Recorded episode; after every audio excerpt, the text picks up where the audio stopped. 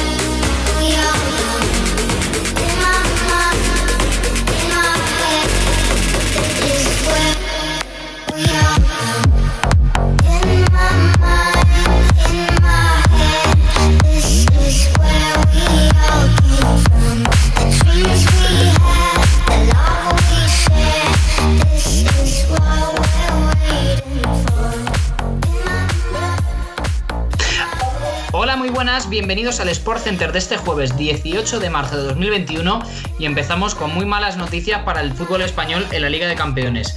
De cuatro equipos que empezaron la, la máxima competición continental, solo queda uno, el Real Madrid, porque el último eliminado ha sido el Atlético de Madrid que cayó ayer y con contundencia ante el Chelsea de Thomas Tuchel anoche en Londres. El equipo rojiblanco mejoró mucho en la segunda parte, bien es cierto, con la entrada de los cambios, con la salida de jugadores, la salida de algunos jugadores. La más sorprendente fue la de Luis Suárez, que es verdad que estuvo eh, un nivel un poco más bajo de lo habitual y que sigue ampliando su mala racha de más de 5 años sin marcar fuera de casa en la competición continental.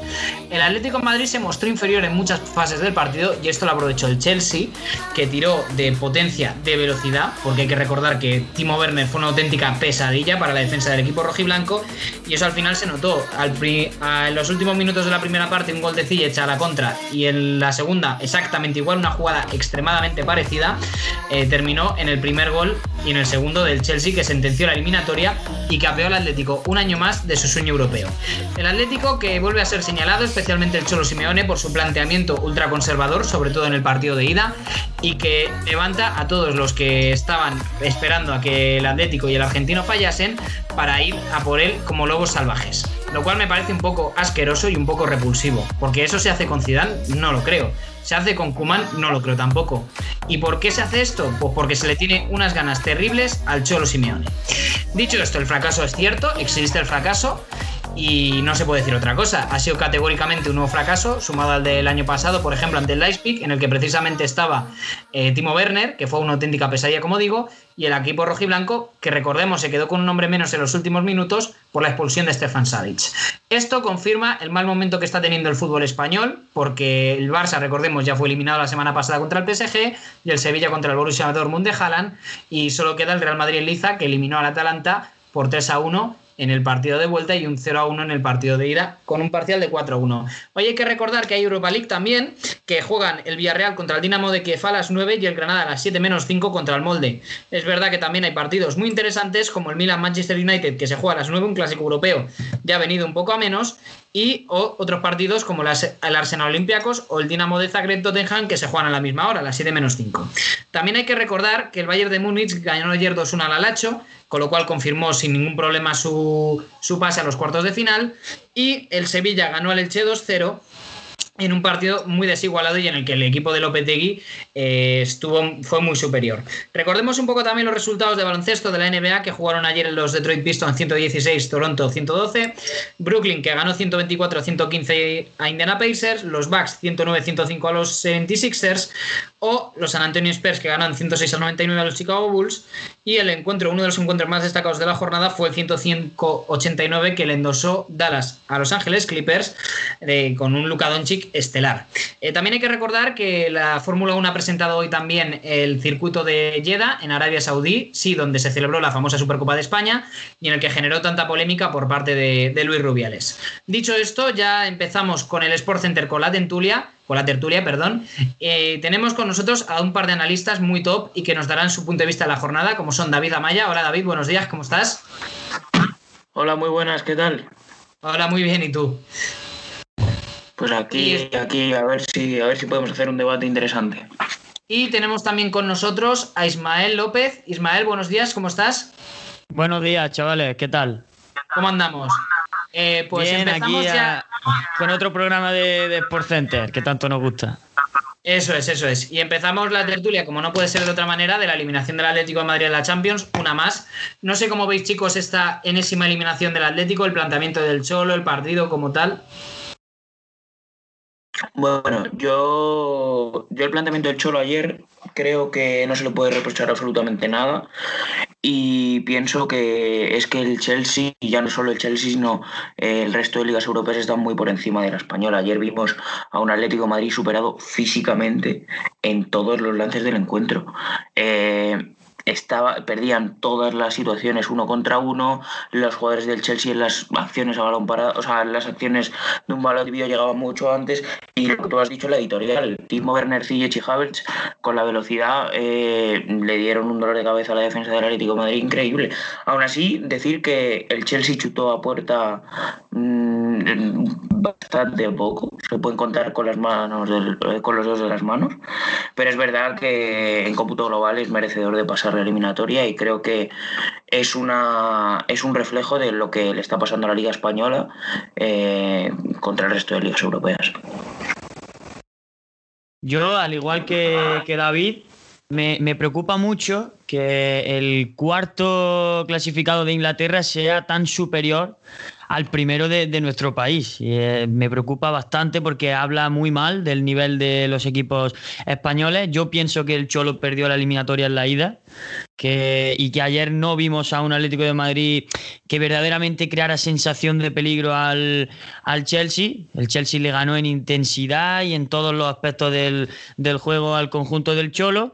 Y, personalmente, no sé cómo lo, cómo lo veis vosotros, no entiendo la insistencia de- del Cholo en el 11 con, Saúl.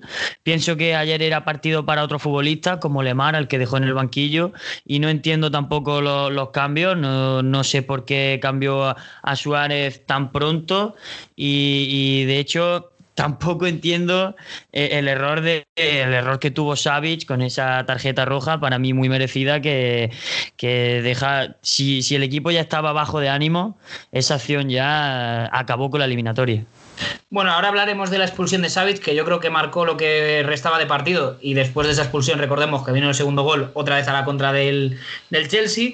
Es verdad que le decíamos de las estadísticas, lo decía David, que se podían contar con los dedos de una mano. El Chelsea tiró 16 veces, el Atleti 10, y tiró esa puerta el Chelsea tiró 5 y el Atleti 4. Fuera 7 por parte del Chelsea, 3 del Atlético de Madrid. Y 4 disparos bloqueados, es decir, las paradas de los porteros, 4 del Chelsea y 3 del Atlético de Madrid. Al final, lo que indica aquí es que tiró más, eh, tuvo que intervenir más Mendy, aunque no lo pareciera ayer, pero es verdad que el Atlético de Madrid ayer, con el 11, es lo que decía Ismael, ¿no? Que, que la entrada de jugadores a lo mejor como Saúl, que no se entendió muy bien, porque evidentemente Saúl no está en un momento de forma adecuada a lo mejor para lo que es el primer equipo, eh, que tendría que estar... A ver, yo siempre lo he dicho, o sea, quiero decir, lleva un par de temporadas muy regulares, eh, muy irregulares Saúl.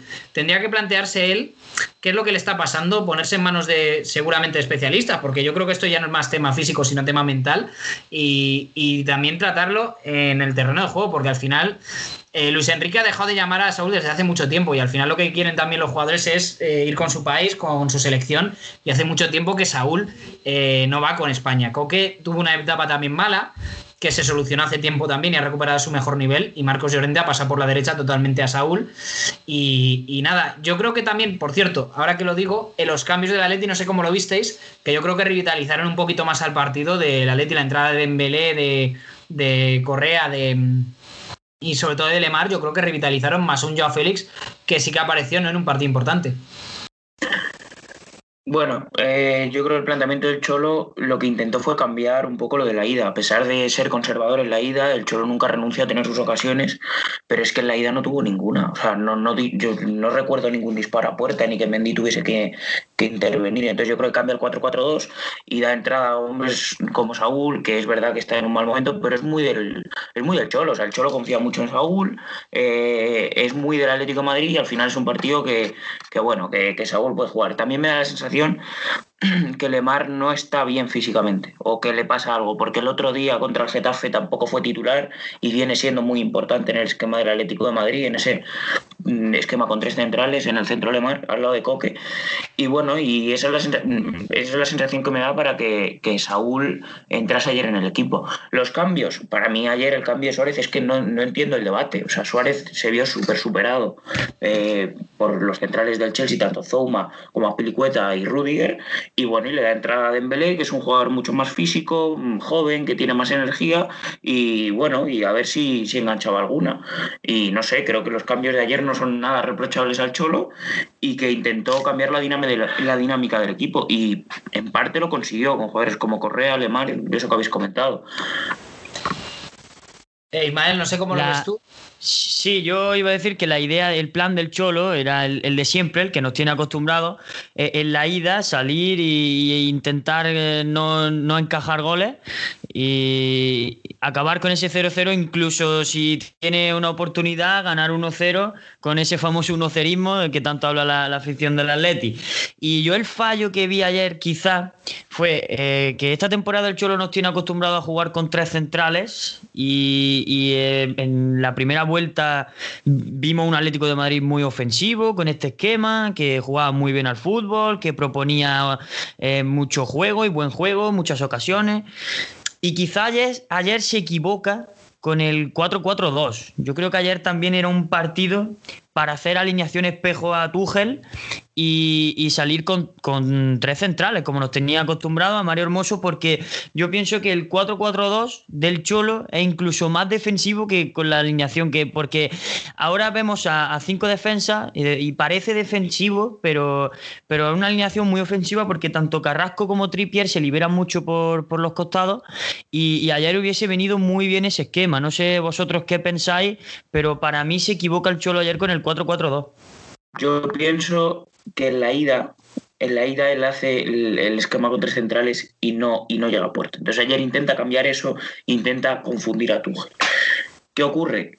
Que es que, de hecho, el Atleti al principio, al principio del partido va a presionar arriba. O sea, presiona arriba, eh, intenta, intenta que, que, el Chelsea cometa algún fallo, pescar alguna y meter gol. Lo que pasa es que es lo que he comentado al principio, la superioridad física que tenían los jugadores ingleses es que era tremenda. O sea, yo se me pareció como, como entramos del partido del Dortmund Sevilla cuando la pillaban Royce, Haaland, bueno, los cuatro arriba y, los defensas no sabían ni por dónde ni por dónde les venían. Incluso cuando el PSG al Barcelona les pillaban una contra y, y, no podían hacer nada. A mí me dio la sensación que, que, que, que el resto de ligas físicamente son muy superiores y ayer vi el claro ejemplo de un equipo que está rindiendo a las mil maravillas en liga se vio superado por un equipo que va cuarto en, en la Premier.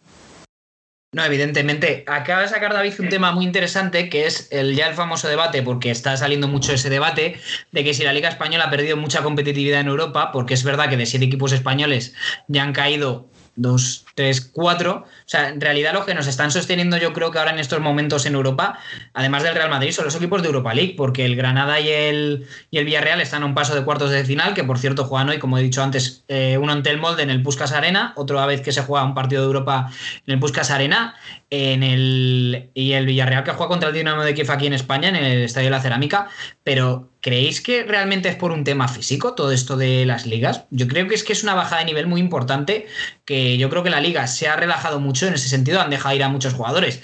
Ni ir más lejos, se ha ido Neymar, se ha ido Cristiano Ronaldo, eh, y yo creo que ahí también ha influido un poco ¿no? el bajón que ha pegado la liga española con respecto a otras ligas, ¿no? Sí, yo estoy totalmente de acuerdo en eso. Eh, es muy evidente el bajón de, la liga respecto a las demás. Sí que es verdad que quizás sea la liga más, más competida de los últimos tiempos entre equipos españoles. Está todo muy abierto y yo pienso que esta liga, tanto los puestos de Europa como el título, el descenso, se va a decidir en las últimas dos, tres jornadas. Y eso al final gusta, pero, pero en Europa, en Europa el nivel se está notando y mucho, tanto que en cuartos de final de la Champions ya solo nos queda un equipo y, en Europa League nos quedan dos que de momento están dando la cara y, se van a meter en cuarto porque los dos llevan un resultado muy favorable. Esperemos que hoy vuelvan a conseguir un buen resultado. Pero es lo que comentaba y se han marchado futbolistas de, gran calibre como Neymar, Cristiano, Esperemos que no, que no salga este año Messi, porque si no el bajón sería aún mayor. Pero es lo que toca, reponerse e ir, que tanto los tres grandes se, refuercen muy bien. Eh, hay que traer a futbolistas como Haaland, Mbappé, que están llamados a ser el futuro del fútbol e intentar conseguir ese nivel tan alto a nivel de liga que tuvimos, ¿no? Sí, a mí, a mí es un tema que me, que me preocupa sobremanera, porque la superioridad que he visto en los cruces, sobre todo excepto el del Madrid, que me parece que el Atalanta, mm, ese nivel físico no lo tenía como el resto, pero es que, mm, por ejemplo, la eliminatoria Dortmund-Sevilla, me parece incluso que al final eh, acabó con un 5 a 4 y podía haber sido el resultado mucho más abultado. No sé, los del tema de la Europa League, es verdad que, por ejemplo, el Granada dio la cara a niveles muy altos contra el Nápoles y pasaron la eliminatoria. Eh, de una forma muy poco esperada y ahora contra el molde es verdad que se esperaba que pasasen y yo creo que sinceramente van a pasar. Y luego el Villarreal es que es lo queramos o no el Villarreal es un equipo muy muy bien formado tiene, tiene un muy buen entrenador y muy experimentado en esto tiene jugadores que ya han jugado esta competición como pueden ser mm, Parejo o, Gerard Moreno que está que, está llegando a su a su nivel de plenitud incluso Alcácer eh, Albiol o sea tiene una muy buena plantilla. Eh, la diferencia está siendo claramente en Champions, donde los equipos de alto nivel no están dando la talla frente al resto de las ligas europeas. No, evidentemente, y son. Y además es que hay planteamientos en los partidos que dejan mucho que desear, ¿no? Por ejemplo, lo decíamos antes, ¿no? El partido de ida del Atlético Chelsea, que el Cholo ya sabemos cómo es, porque hace planteamientos a veces extremadamente defensivos para aguantar el marcador y conservarlo para los partidos de vuelta, que ha pasado ya varias veces. Y yo creo que es que eh, le han cogido la medida en Europa, ¿no? Yo creo que ya los equipos han tomado mucha nota de lo que hace el Atlético de Madrid y que ya les van cogiendo la medida y que eso es un problema que tiene que resolver el Atlético, sobre todo en Europa, ¿no? Porque es verdad que en Liga le vale y está jugando bien en Liga y tiene buenos y el problema es la plantilla que tiene, porque al final tiene muy buenos jugadores y que yo creo que no les está dando tampoco mucho, les está sacando todo el partido que les podría dar. Yo creo que les está sacando el 90-85%, pero todavía no les ha dado el 100% de juego, porque jugadores eso, como Saúl que no está en su nivel. Eh, o sea, hay ciertos jugadores que no están dando Asensio. Exacto. O sea, hay jugadores que todavía no aparecen. O sea, hay y si me apuras hasta Vinicius un poco, porque Vinicius ya se ha comentado mucho lo del tema de los goles y todo eso, y es verdad, es lo que le falla sobre todo a, Vinicius, pero no sé cómo lo veis vosotros. Sí, yo es un futbolista que personalmente me gusta mucho porque yo creo que estos tres en cuanto a desequilibrio, velocidad, regate, es muy bueno, pero es un futbolista que si quiere seguir en el Real Madrid eh, le queda un año, año y medio para mejorar esa faceta de, la definición. Yo creo que un futbolista del Madrid, y, no se le pide más que, que quizás 10, 15 goles por temporada, porque es un futbolista de banda y, y, con la aportación goleadora de Benzema y alguien más, yo creo que Vinicius con lo que hace en el campo, la función que desempeña de desequilibrio, como ya he dicho antes, velocidad, porque atrae a muchos rivales y, eso deja en mucha libertad a Benzema. Eh, yo creo que lo único que se le pide es que, haga gol en las ocasiones que, por ejemplo, tuvo contra el Atalanta tan claras. Y, y, yo pienso que mejorando esa faceta, Vinicius es un jugador para el Real Madrid, pero si no lo hace, va a tener que salir porque en el Madrid se exige, se exige ese, ese, ese gol que, que Vinicius no tiene. Yo la opinión que tengo de Vinicius es un poco distinta a lo que tiene la mayoría de la gente. Me parece un jugador divertido de ver, mm, regatador, rápido, desequilibrante, pero tú cuando tienes ya no sé cuántos años tienes, y 21, 22, cuando tienes 22 años y no decides bien prácticamente en ninguna ocasión, es porque hay algo que no has aprendido. Y yo creo que a estas alturas ya nos enseñan. Tengo la teoría de que, por ejemplo, jugadores como Ansu Fati, como Pedri, tienen mucha, mucho margen de mejora. Incluso Joao Félix tiene mucho margen de mejora porque, porque ya hacen cosas muy bien y son determinantes en el juego. Es decir, Pedri da pases de gol, Ansu Fati y Joao Félix los pueden meter, eh, te cambian un partido. Ahora, Vinicius, a la hora de decir, porque ya no es solo meter gol, si tú te fijas todas las veces estar en una posición comprometida y se equivoca en el pase cuando a priori el pase es fácil, es que son, son muchas. Pero bueno, esta es una opinión muy, muy personal. Por ejemplo, pienso que Rodrigo, que tiene mucho más gol y creo que decide de mejor manera, puede llegar a ser un futbolista importante para el Real Madrid por delante de Vinicius. A ver, y es que, eh, por ejemplo, también hay muchas diferencias. Yo creo que se le mete tanta caña a jugadores como, como Joao Félix, porque se le ha metido mucha caña esta temporada, o a Vinicius, por lo que han costado. Al final no es lo mismo un Pedri, un Ansu Fati, Pedri es verdad que ha costado 10 y decía el presidente de Las Palmas que iba a costar yo creo que 30 millones de euros, pero bien pagos están, en mi opinión. Pero es verdad que, por ejemplo, Vinicius ha costado casi 50 millones de euros, Joao Félix ha costado 120 más 6 de millones, entonces yo creo que también se les pone mucho el foco y se les da tanta caña, pues porque han costado muchísimo dinero y claro, las exigencias y las expectativas que están puestas en ellos eh, son bastante importantes. Pero claro, por ejemplo, Joao Félix ayer fue de los mejores del Atlético de Madrid. Ayer no se le puede, yo creo que reprochar tampoco mucho a Joao Félix, porque lo intentó, generó las ocasiones más claras y fue el jugador más desbordante, el más desequilibrante. Dijo el Cholo Simeone que había sido el mejor partido de Joao Félix en el Atlético Madrid desde que llegó. O sea que supongo que eso lo, lo pondrá en valor. Al final, el Cholo Simeone no se le puede decir que no confía en Joao Félix. Lo que pasa es que tú hay partidos de Joao Félix que los ves y parece que, que, que, que, no toca el balón, que no se ofrece, que no corre. Entonces, el Cholo Simeone tiene alternativas como, por ejemplo, Correa, que es un, que es, que es un tipo que siempre trabaja. Eh, que, si rinde mejor que Joao Félix lo va a poner. Ahora, ¿que Joao Félix es mejor que Correa? Pues seguramente. ¿Que Correa demuestra más que Joao Félix trabajando para el equipo? Pues también. Entonces, si Joao Félix está bien, pues jugará Joao Félix. Si Joao Félix no está bien, jugará Correa o quien tenga que jugar. Pero eso es el solo Simeone lo ha hecho siempre, el tema de la meritocracia. Le ha dado oportunidades a jugadores que han funcionado y que no. Mira Lemar. Lemar lleva tres años en el Atlético Madrid y, y lleva media temporada buena. Pero es que Joao Félix no, no es ese perfil de futbolista trabajador, defensivo. Eh, yo, perdón, lo que, lo que creo que, que, le pasa al Cholo con Joao Félix es que aún no le ha encontrado del todo el sitio. No, no, es, un perfil de, no es un perfil de futbolista Cholo.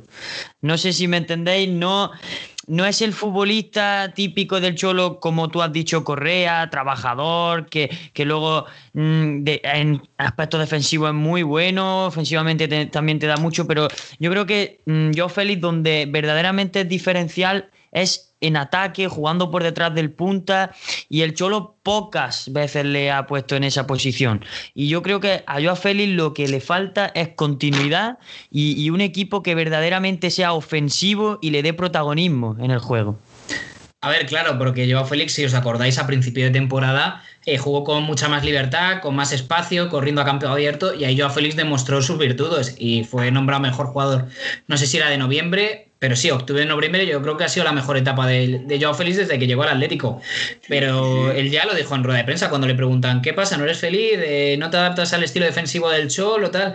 Y él decía que sí, que, que, en el Benfica le tocaba defender, en Portugal le tocaba defender. Lo que pasa es que para mí, Joao Félix, a veces hay partidos en los que se desconecta y eso para mí es un problema grave para el Atlético, porque si tú una de tus estrellas, una de tus máximas estrellas, se desconecta en los partidos, ahí puedes tener un problema, sobre todo de cara a ataque, porque ahí es donde tienen que llegar balones, correr y sobre todo eh, darle muchos balones a, Luis Suárez. Pero yo creo que el problema también es lo que decías tú, Isma, que es la posición del jugador, ¿no? Porque también.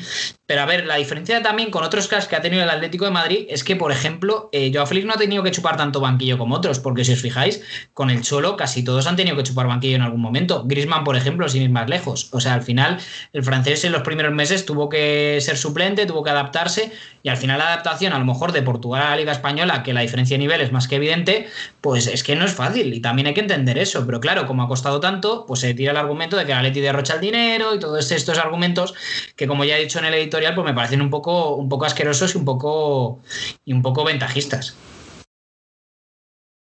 Sí, yo te iba a poner el ejemplo de Griezmann. Griezmann costó, para su época, costó 30 millones. Cuando el Atlético de Madrid ganó la Liga, se le fueron jugadores como Diego Costa y, y se tiró, pues fácil, 10 partidos sin jugar o, jugando poco. Y era un tipo que, que, venía de la Real Sociedad y no era precisamente un experto en, en, en, lo que se decía hace poco de voluntad o derroche defensivo. Y acabó siendo eh, posiblemente el jugador más, el, mejor jugador del Atlético Madrid en este siglo XXI. Entonces, eh, Félix, que es muy bueno, y el Cholo Simeone tonto no es y lo ha puesto y le ha dado rendimiento, también tiene que poner un poco de su parte. Yo creo que el Cholo le pone, a, hace bien su trabajo y si, y si lo ve bien, pues, pues formará parte del once titular. Si no, puerta. Pero vamos, el Cholo lo ha hecho, lo ha hecho siempre y yo creo que en eso no se puede dudar de él.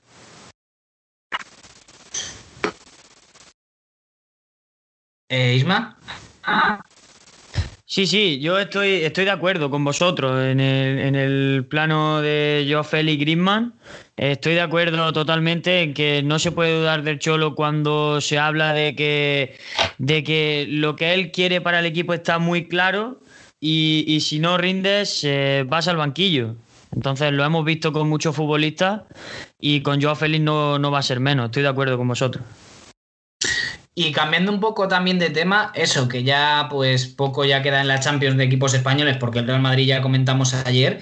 Eh, del Sevilla-Elche, no sé si llegasteis a ver el partido, 2-0 el Sevilla, que ganó el equipo de Lopetegui, pero que rajó otra vez eh, el propio Julen en rueda de prensa quejándose de que tenía un poco de descanso. No sé cómo veis estas quejas de, de Lopetegui, porque el Sevilla es verdad que está en un buen momento de forma, pero quizás esa falta de descanso puede, puede perjudicar un poco al equipo sevillista, ¿no? El partido yo lo estuve escuchando y escuché que el Sevilla ganó por, por la calidad individual. Es verdad que, que Nesiri está siendo muy importante, el mejor del partido ayer fue Suso.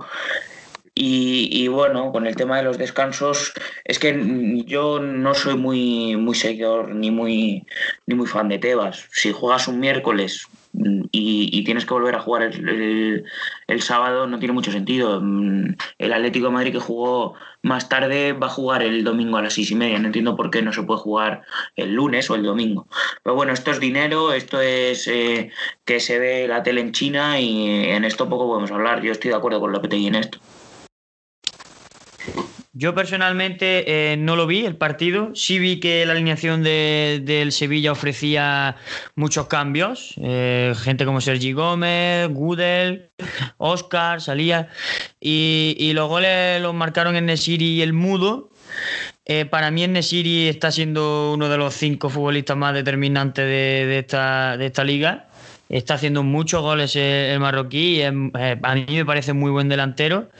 Y luego, pues el Sevilla, que ya se pone en regla con la jornada respecto a los demás equipos, ya que tenía un partido menos, y ayer lo cumplió y está a nueve puntos del Atlético de Madrid cosa que eh, es lejos porque nueve puntos son, son muchos puntos, pero todavía quedan 11 jornadas y yo pienso que Atleti, Barça y Real Madrid van a seguir pinchando. No veo al Sevilla campeón de liga, pero sí que lo veo peleando, peleando por la liga hasta el final de, de ella. A ver, yo si queréis mi opinión, yo creo que el Sevilla se ha convertido en un equipo extremadamente competitivo. Creo que Lopetegui ha demostrado la talla de entrenador que es, porque es verdad que salió además de dos sitios como es la selección y España, o sea, la selección española y el Real Madrid muy denostado.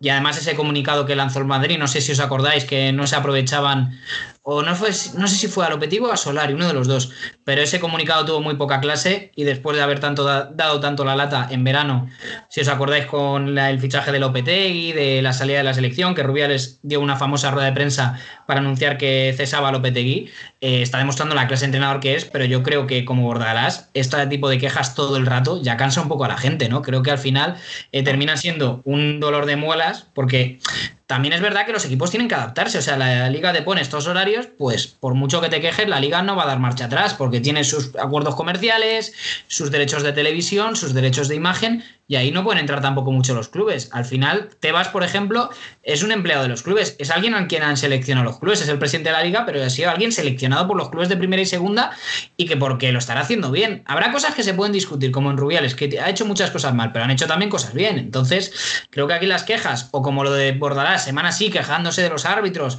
de que se persigue al Getafe, que se criminaliza, por ejemplo, cuando en John, eh, en que hizo la entrada de aquella Campos, que le dejó un mes y pico fuera, o a Lodi, que por poco le hace una desgracia también. O sea, quiero decir, aquí estas quejas tampoco tienen mucho sentido y son dos grandes clubes. Pero bueno, eh, nos queda nada, muy poquito tiempo, lo que queráis decir un poco breve, ¿vale? Para, para ir un poco de ritmo y ir cerrando el programa. Bueno, no, no quiero ser repetitivo, pero aclarar mi preocupación por, por el devenir que tiene la Liga Española y el nivel de sus clubes, sobre todo grandes. Sí, yo igual que David en ese, en ese aspecto, mm, me preocupa mucho el nivel de, de, la Liga Española con respecto a las demás ligas europeas y voy a pedir suerte para el Madrid en el sorteo de mañana.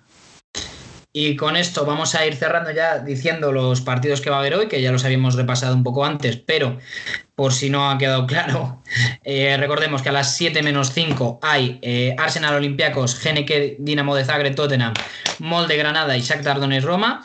Y a las 9 otro, otro turno de cuatro partidos del Milan Manchester United, Rangers Slavia de Praga, Villarreal Dinamo de Kiev y Young Boys Ajax. Así que pues mucha suerte para todos los equipos españoles, a los dos de Europa League y al Real Madrid por supuesto en la eliminatoria. Y veremos cómo es la liga este fin de semana, porque también vienen con partidos muy interesantes, pero esto ya lo podemos repasar en el sponsor Sport Center de mañana jueves. Muchas gracias David Amaya por estar con nosotros un día más en Sport Center. Gracias a ti, Alex. Y, muchas gracias Ismael por estar un día más con nosotros, que ya sabemos lo que nos gusta esto, pero hay que apreciarlo siempre. Muchísimas gracias a vosotros, es un placer siempre. Y a vosotros nada, os esperamos una semana más aquí en Sport Center, un día más. Mañana volvemos con toda la actualidad del deporte y retransmitiremos la liga, por supuesto, y los partidos más importantes de Europa. Muchas gracias y feliz día, feliz jueves.